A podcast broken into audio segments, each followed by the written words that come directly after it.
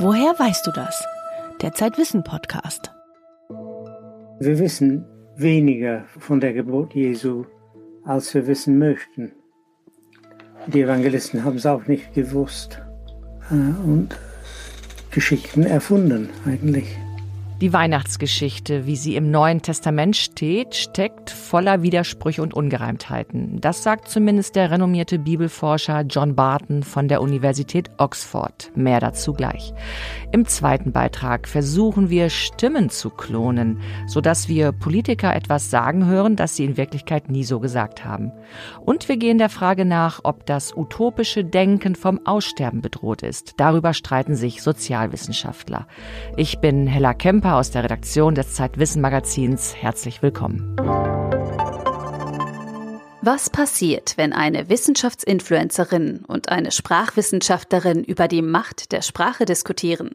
In der neuen Folge des Podcasts Treffen sich Welten sprechen Maiti Nguyen und Nina Janich darüber, wie Sprache Gewalt ausüben kann und wie sie unsere Gesellschaft prägt.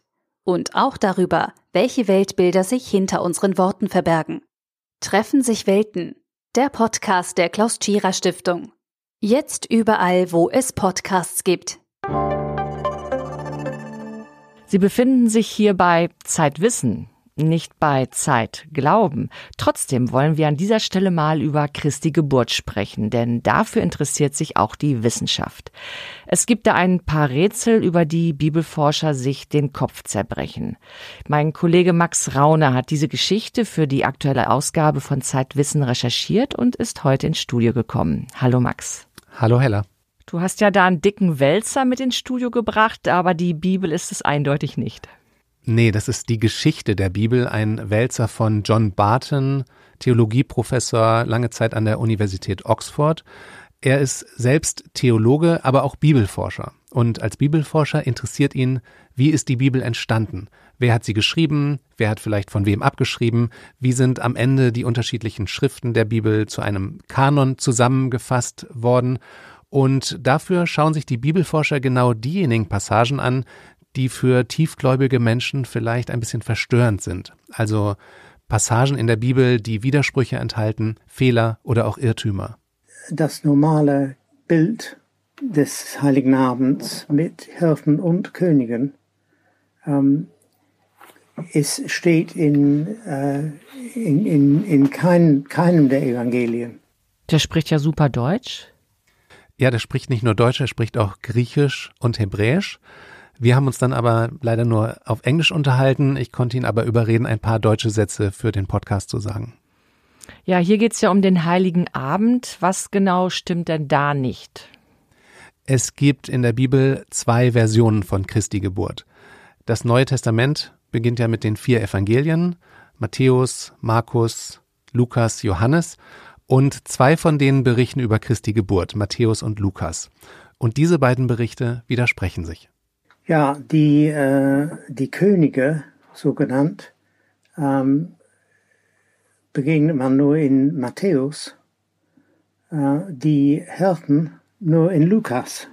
Das ist jetzt nur ein Nebenaspekt, aber Barton sagt hier sogenannte Könige. Weißt du, um wen es da geht? Also wahrscheinlich die heiligen drei Könige, Kaspar, Melchior und Balthasar? Ja, Balthasar, Melchior, Kaspar, genau. Von denen ist in der Bibel aber überhaupt nicht die Rede deswegen sogenannte, die stammen nämlich aus einem griechischen Text, der erst um 500 nach Christus in Ägypten verfasst wurde. Was schreibt Matthäus denn, wenn er nicht von den Königen spricht? Ja, dafür habe ich hier mal die Bibel mitgebracht. Warte mal. Ähm, auf Redaktionskosten gekauft für mein E-Book, wenn meine katholische Großmutter das gewusst hätte. Hier steht nämlich Matthäus. Der schreibt, da kamen Sterndeuter aus dem Osten nach Jerusalem und fragten, wo ist der neugeborene König der Juden? Wir haben seinen Stern aufgehen sehen. Also den Stern von Bethlehem. Genau, den Stern von Bethlehem. Wir haben seinen Stern aufgehen sehen und sind gekommen, um ihm zu huldigen. Okay, also Matthäus schreibt von Sterndeutern. Und Lukas? Bei Lukas werden nicht Sterndeuter von einem Stern auf Christi Geburt hingewiesen, sondern es werden ein paar Hirten von einem Engel benachrichtigt. Und dann heißt es, Als die Engel in den Himmel zurückgekehrt waren, sagten die Hirten zueinander, lasst uns nach Bethlehem gehen, um das Ereignis zu sehen, das uns der Herr kundgetan hat. So eilten sie hin und fanden Maria und Josef und das Kind, das in der Krippe lag. Das ist Lukas. Wenn die Christen also heute in ihren Krippenspielen sowohl Hirten als auch Könige aufstellen, die streng genommen Sterndeuter sein müssten, dann ist das eine Vermischung von zwei unterschiedlichen Geschichten aus der Bibel. Aber Vermischung heißt ja nicht unbedingt Widerspruch. Und es könnte ja auch sein, dass Matthäus die Hirten wichtiger waren und Lukas eben die Sterndeuter. Kann sein, obwohl man vielleicht bei so einem wichtigen Ereignis wie Christi Geburt eine gewisse äh, Genauigkeit der Chronisten erwarten würde. Es gibt noch einen anderen Punkt, den John Barton betont. Auch weiß man nicht, wo äh, Maria und Josef eigentlich wohnten ob in Nazareth oder in Bethlehem. Aus Matthäus würde man äh, glauben, dass sie in Bethlehem wohnten, aus Lukas in, in Nazareth. Und da haben wir eine, also eine Inkonsistenz zwischen den Evangelien. Du kennst die Geschichte von der Volkszählung. Ja, also Maria und Josef kommen von Nazareth nach Bethlehem, glaube ich, für die Volkszählung und Maria kriegt ja dann dort ihr Kind. Genau, das ist die Variante von Lukas. Und laut dem Matthäusevangelium dagegen leben Josef und Maria bereits in Bethlehem, als Jesus geboren wird. Und dann ziehen sie erst später nach Nazareth. Nazareth und Bethlehem, die liegen ungefähr 100 Kilometer auseinander. Nur einer von beiden, Lukas oder Matthäus, kann Recht haben. Was glaubt denn John Barton? Wer hat denn Recht von beiden? Ja, John Barton ist da als Bibelforscher eher neutral, würde ich sagen. Das ist jetzt nicht seine Rolle zu sagen, wer recht hat. Und es klingt vielleicht auch ein bisschen kleinkariert, dass man jetzt genau guckt, ja, waren das nun Hirten oder Sterndeuter? Andererseits ist das aber gerade für die Wissenschaft interessant, weil du an solchen Details vielleicht herausfinden kannst, wer jetzt von den Evangelisten zuerst da war. Wer hat zuerst sein Evangelium geschrieben und wer hat vielleicht von wem abgeschrieben. Aber warum ist das wichtig zu wissen, wer zuerst was aufgeschrieben hat? bei so einem wichtigen Buch wie der Bibel willst du einfach wissen, äh, hat da jemand abgeschrieben oder gibt es vielleicht eine gemeinsame Urquelle, auf die sich alle drei Evangelisten berufen, die wir noch nicht gefunden haben. Und der Konsens in der Forschung ist heute, dass das Evangelium von Markus zuerst da war, das ist das kürzeste, und das wurde dann von Matthäus überarbeitet und Matthäus wiederum von Lukas. Das kann man jetzt nicht alles an der Weihnachtsgeschichte zeigen, aber an anderen Stellen. Und wo ist da Johannes? Johannes ist ein Sonderfall, das ist, der ist wahrscheinlich erst später entstanden. Und was bedeuten diese Recherchen eigentlich für, für den Glauben? Das ist jetzt die Frage, ob du eher zu den liberalen Christen gehörst oder zu den Fundamentalisten. Und ich habe in meinem Highschool-Jahr in den USA einmal mit fundamentalistischen Baptisten zusammengelebt. Ich hatte eine Physiklehrerin, die war tiefgläubig und die endete immer mit, mit dem Satz, ja, und danken wir Gott dafür, dass er dies alles geschaffen hat. Und für diese Leute, für die Evangelikalen in den USA, sind die Erkenntnisse der Wissenschaft ein Problem, weil sie an die wortwörtliche Wahrheit der Heiligen Schrift glauben. For, for an evangelical or fundamentalist, as soon as you allow the smallest mistake in the Bible, then the whole thing collapses. And we say, well, in that case, there's no point in believing in any of it. And that seems to be an extreme and unnecessarily extreme position. Die liberalen Christen allerdings, und von denen würde ich mal sagen, gibt es hier in Deutschland eher eine Mehrheit, die dürfen auch nicht alle Wahrheiten aufgeben. Jetzt stell dir vor, äh, Jesus als historische Figur, ähm, daran sollten die schon festhalten. Also sie sollten an die Existenz Jesu glauben. There would be a problem for Christians as there would be for Jews if there were things in if if everything in the Bible was false, if there was no truth in it at all. Um, just as for Christians, for example, if it could be conclusively shown that Jesus never existed, there would be a problem for Christians. Wenn du beweisen könntest, dass Jesus nie existiert hätte, dann hätten die Christen ein echtes Problem. Für John Barton lautet der Kompromiss, bei den Widersprüchen in der Bibel ein Auge zuzudrücken. And I suppose the liberal position which I belong to is that somewhere along the spectrum one says there is enough in the Bible which is reliable for me to continue to be a believer but I recognize that there are some problems uh, with some of the detail. Naja, das ist ja für einen Wissenschaftler eine relativ entspannte Haltung. Das war der Bibelforscher John Barton über die Widersprüche der Weihnachtsgeschichte und was das für unseren Glauben bedeutet. Im Zeitwissen-Magazin schreibt Max Rauner über die hebräische Bibel. Für Christen ist das das Alte Testament. Und er schreibt auch über eine kühne Hypothese des Theologen Idan Dershowitz von der Universität Potsdam. Der hat nämlich Belege dafür gesammelt, dass die Schreibstuben, in denen damals die Bibel verfasst wurde, mehr mit Cut-and-Paste-Methoden gearbeitet haben, als man bislang angenommen hat. Vielleicht darf ich Ihnen an dieser Stelle auch einen anderen Podcast empfehlen. Er heißt Unter Pfarrerstöchtern und den machen die beiden Schwestern Sabine Rückert aus der Chefredaktion der Zeit und die Theologieprofessorin Johanna Haberer zusammen. Max, vielen Dank für deinen Besuch hier im Studio und die Bibelstunde. Ich wünsche dir frohe Weihnachten. Danke, das wünsche ich dir auch. Unsere Hörer und Hörerinnen können ein Probeheft gratis bestellen unter zeit.de slash wissen-podcast. Our enemies can make it look like anyone is saying anything at any point in time. My fellow Americans, If the current pandemic has taught us anything at all, it's that maybe we shouldn't be eating bats. God save the Queen, the fascist regime.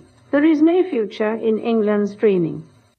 Sie haben die Stimmen vielleicht erkannt. Äh, Obama, Trump, die Queen. Aber diese drei haben das nie so gesagt. Man kann heute Prominenten alle möglichen Worte in den Mund legen. Voice Cloning nennt sich das. Und wir wollen heute mit Christoph Drösser über die Chancen und Risiken sprechen. Er ist Gründungschefredakteur von Zeitwissen und heute lebt er in San Francisco. Hallo Christoph, du hast deine eigene Stimme klonen lassen. Wie geht das eigentlich? Das ist heutzutage erstaunlich einfach. Vor ein paar Jahren war das noch sehr schwierig. Äh, wenn man an Siri denkt, das 2011 wurde das vorgestellt, diese, diese iPhone-Stimme. Da musste eine Sprecherin, die auch gar nicht wusste, worum es ging, wochenlang im Studio sitzen und ganz viele langweilige Texte einsprechen. Man stellt sich naiv so vor, man muss einfach jeden Buchstaben einmal sagen und dann, dann kann man daraus eine Stimme zusammensetzen. Aber erstens ist ein Buchstabe was anderes als ein Laut. Phone nennen das die Wissenschaftler. Und dann geht es auch nicht um einzelne Phone, sondern um die Kombination, weil das immer aufeinander abfärbt. Also muss man alle Paare von Phonen einsprechen.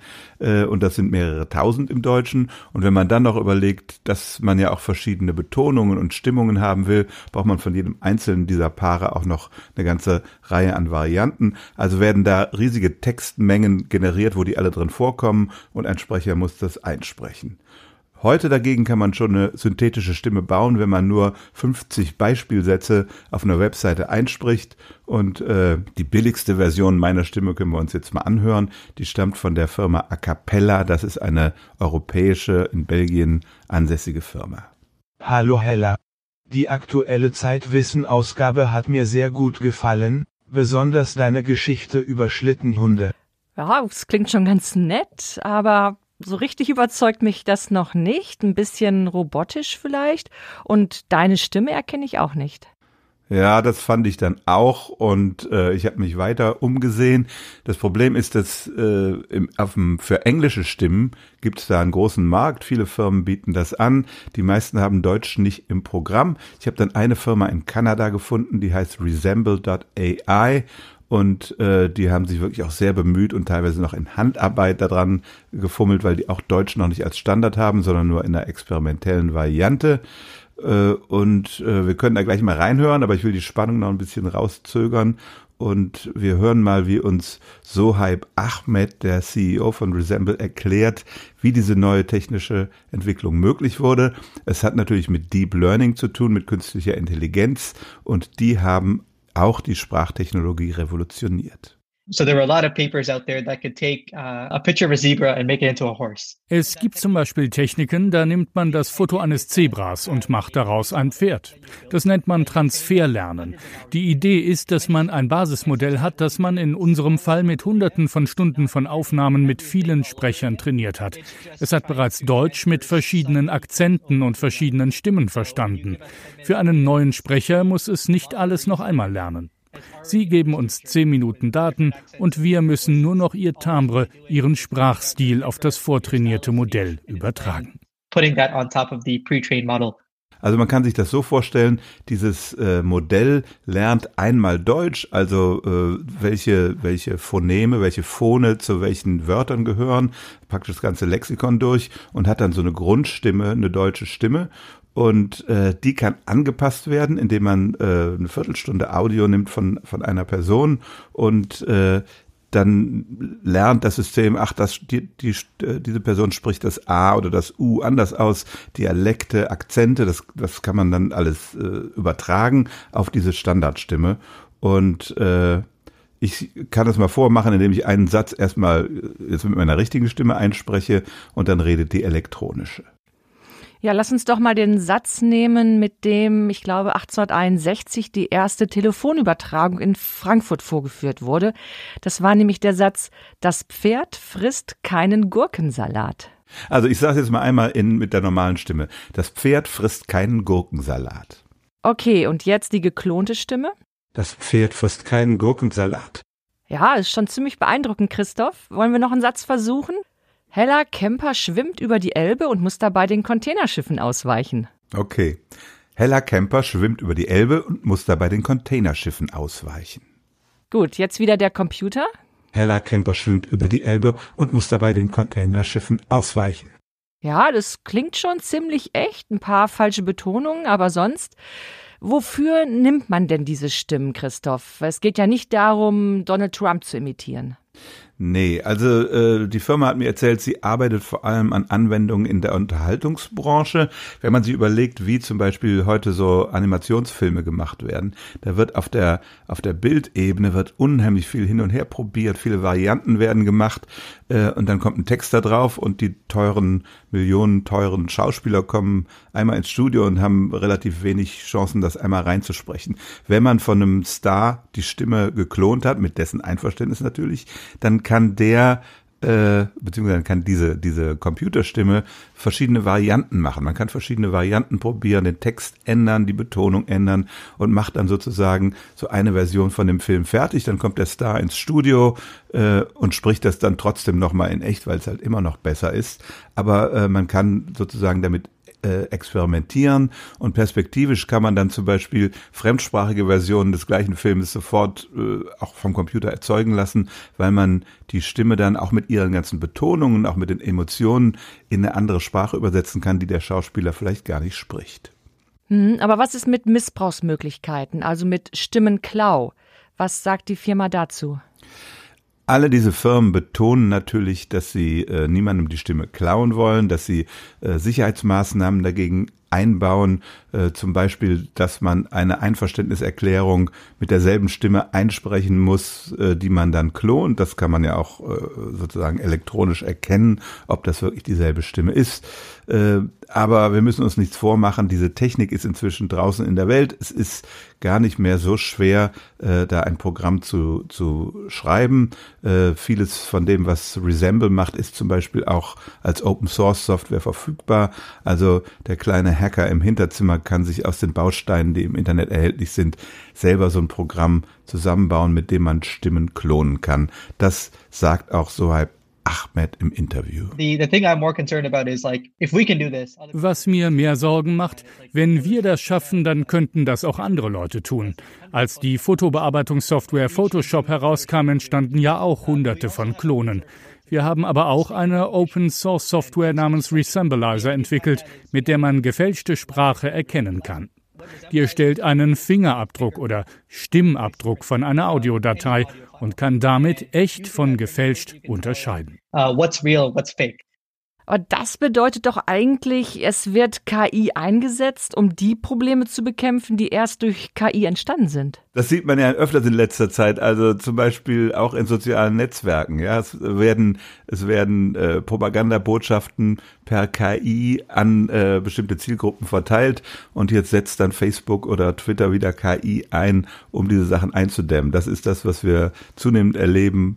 Äh, die Uhr lässt sich da wahrscheinlich nicht mehr zurückdrehen. Das heißt doch aber eigentlich, dass man Politikerstimmen relativ leicht fälschen kann. Es gibt ja von denen genügend Töne im Netz, um damit ein Computermodell zu trainieren.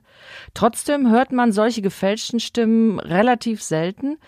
auch im, im US-Wahlkampf zuletzt gab es eigentlich keine Fake-Videos oder Audios von Trump oder Biden. Ja, das ist die Frage, die sich viele Leute stellen. Es sind, diese Techniken sind da. Äh, die werden noch nicht in dem Maße eingesetzt, wie man sich das vielleicht vorstellen könnte.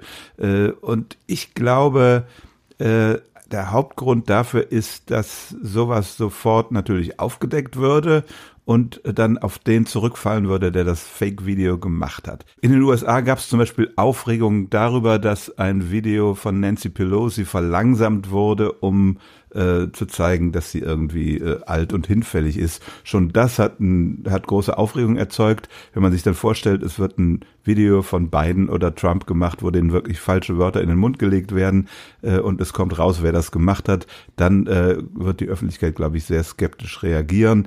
Deshalb äh, glaube ich, dass KI eher dazu eingesetzt wird, im Hintergrund zum Beispiel Nachrichten ganz gezielt an bestimmte äh, Bevölkerungsgruppen zu verteilen und noch nicht, um Inhalte wirklich zu fälschen.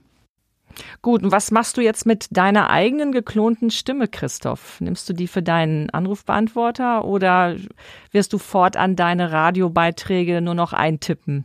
Leider ist die Technik noch nicht gut genug, um wirklich in professionellen Radioaufnahmen eingesetzt zu werden. Ah, nicht schlecht, Christoph. Ich fange an, mich an deine neue Stimme zu gewöhnen. Aber es ist doch deine Computerstimme. Na gut, ich, es war ein Versuch wert. Ich wollte es nur mal probieren. Gut, bevor ich mich jetzt von dir verabschiede, Christoph, möchte ich noch dein Buch zum Thema vorstellen. Wenn die Dinge mit uns reden, so heißt es. Und es klärt auf über Sprachassistenten, dichtende Computer und Social Bots. Und es ist gerade im Duden Verlag erschienen. Christoph, vielen Dank für das Gespräch und viele Grüße nach San Francisco. Gleichfalls Grüße zurück.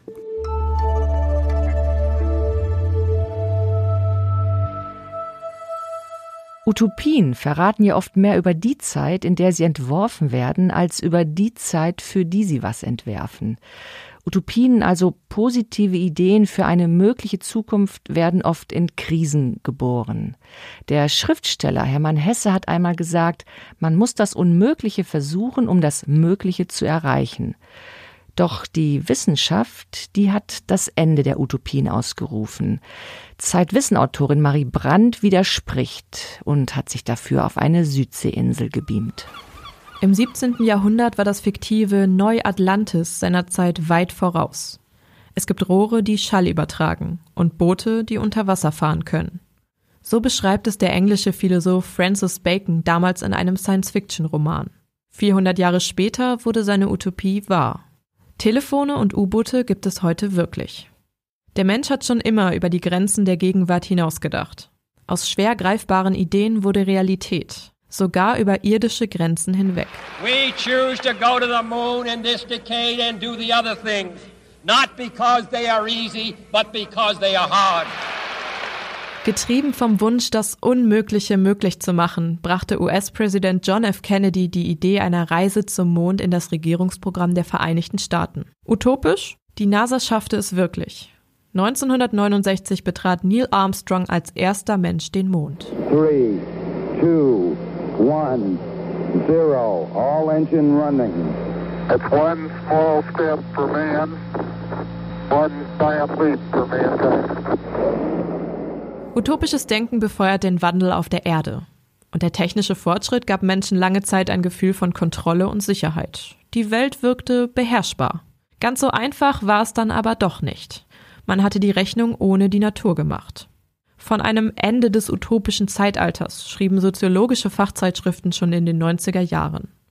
Utopische Gesellschaftsentwürfe werden von der Forschung belächelt. Moderne Gesellschaften seien zu komplex und wandelten sich zu schnell, als dass Utopien als Orientierung noch glaubwürdig wären. Utopisten entwerfen Gesellschaftssysteme, die vielleicht nie existieren werden. Die Wissenschaft will aber die Realität untersuchen.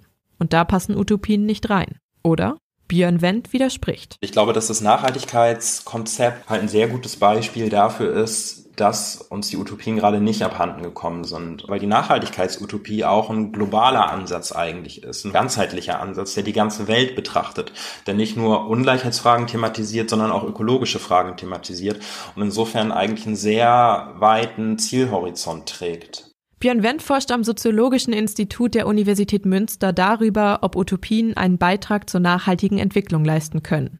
Er hält utopisches Denken für wichtig, um Veränderungen anzustoßen. Viele Menschen träumen von einer Welt, in der das Leben für kommende Generationen gesichert ist. Soziale Bewegungen wie Fridays for Future kritisieren die Klimapolitik. Millionen demonstrieren und teilen die Vorstellung einer grüneren Welt, so wie Klimaaktivistin Luisa Neubauer bei dieser Rede in Berlin. Und an Zeiten wie diesen, wo die Emissionen steigen, wo die Politik eher schlechter wird und stagniert, in diesen Momenten müssen wir uns genau das bewusst werden. Dass die Menschen immer wieder bewiesen haben, dass die Verhältnisse geändert werden kann, auch wenn es unwahrscheinlich schien. Im 16. Jahrhundert beanstandete Thomas Morris, der Erfinder des Utopiebegriffs, die Enteignung der Bauern durch die Grundbesitzer in den Niederlanden. Seine Schrift Utopia gilt als frühe Form der Kapitalismuskritik und zeigt eine alternative Gesellschaft mit gerechter Verteilung aller Ressourcen. Heute sind es erneut die schwindenden Ressourcen, aber auch das Artensterben und die Erderwärmung, die utopisches Denken provozieren. Bei Fridays for Future sieht man ja auch, dass sie nicht nur kritisch äh, betrachtet werden, sondern auch einen großen Anschluss generiert haben in verschiedene Teile der Gesellschaft, äh, bis hin in die Politik, die sie ja fast umarmt hat, zumindest rhetorisch. Soziale Bewegungen sind gelebte Utopien, sagt Björn Wendt. Sie müssen anschlussfähig sein, aber auch kontrovers genug, um zu funktionieren. Utopien werden aus Krisen heraus geboren. Und das 21. Jahrhundert ist voll davon. Konflikte wie die Krise der Asylpolitik oder eine globale Pandemie wirken unlösbar.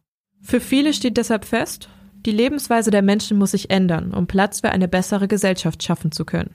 Aber des einen Utopie ist des anderen Dystopie. Unterschiedliche Wunschbilder, die eine Bewegung oder auch ein Dichter vielleicht sich von der Zukunft ausmalt, für einige Milieus im positiven Sinne anschlussfähig sind, dass andere Milieus aber das eher als ein Furchtbild von Zukunft erscheint. Also man denke zum Beispiel an die KlimaskeptikerInnenbewegung und diese Idee der Ökodiktatur. Kritiker halten Utopien für ideologisch und weltfremd. Menschen würden sich in unerreichbare Fantasien flüchten und den Blick für die Realität verlieren. Für Soziologen wie Björn Wendt sind Utopien aber wie eine Karte, die ihnen gesellschaftliche Reibungen aufzeigt. I have the pleasure to present to you Dr. Martin Luther King. I am happy to join with you today in what will go down in history. August 1963 auf den Stufen des Lincoln Memorial in Washington.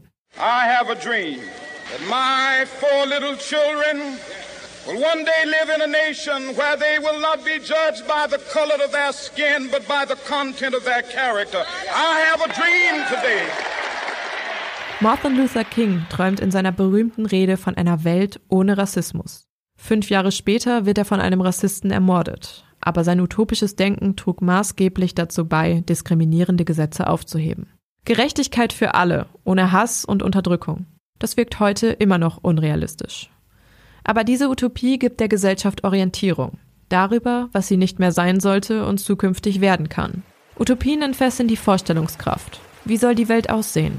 Die Idee dafür kann überall liegen, sogar auf einer kleinen Insel in der Südsee. Utopien zwischen Fantasie und Realität, ein Beitrag von Marie Brandt. In der aktuellen Ausgabe von Zeitwissen stellen wir vier Menschen vor, die für eine Utopie, also für ihre Vorstellung von einer besseren Welt ins Feld gezogen sind. Mit dabei ist eine Frau, die schon mehr als tausend Artikel bei Wikipedia geschrieben hat. Und eine Hackerin, die wissenschaftliche Artikel klaut und sie kostenlos ins Netz stellt. Und auch diese Themen finden Sie in der aktuellen Ausgabe von Zeitwissen. Mach keinen Plan, dann kann nichts schiefgehen, wie wir gerade in unberechenbaren Zeiten unser Glück finden.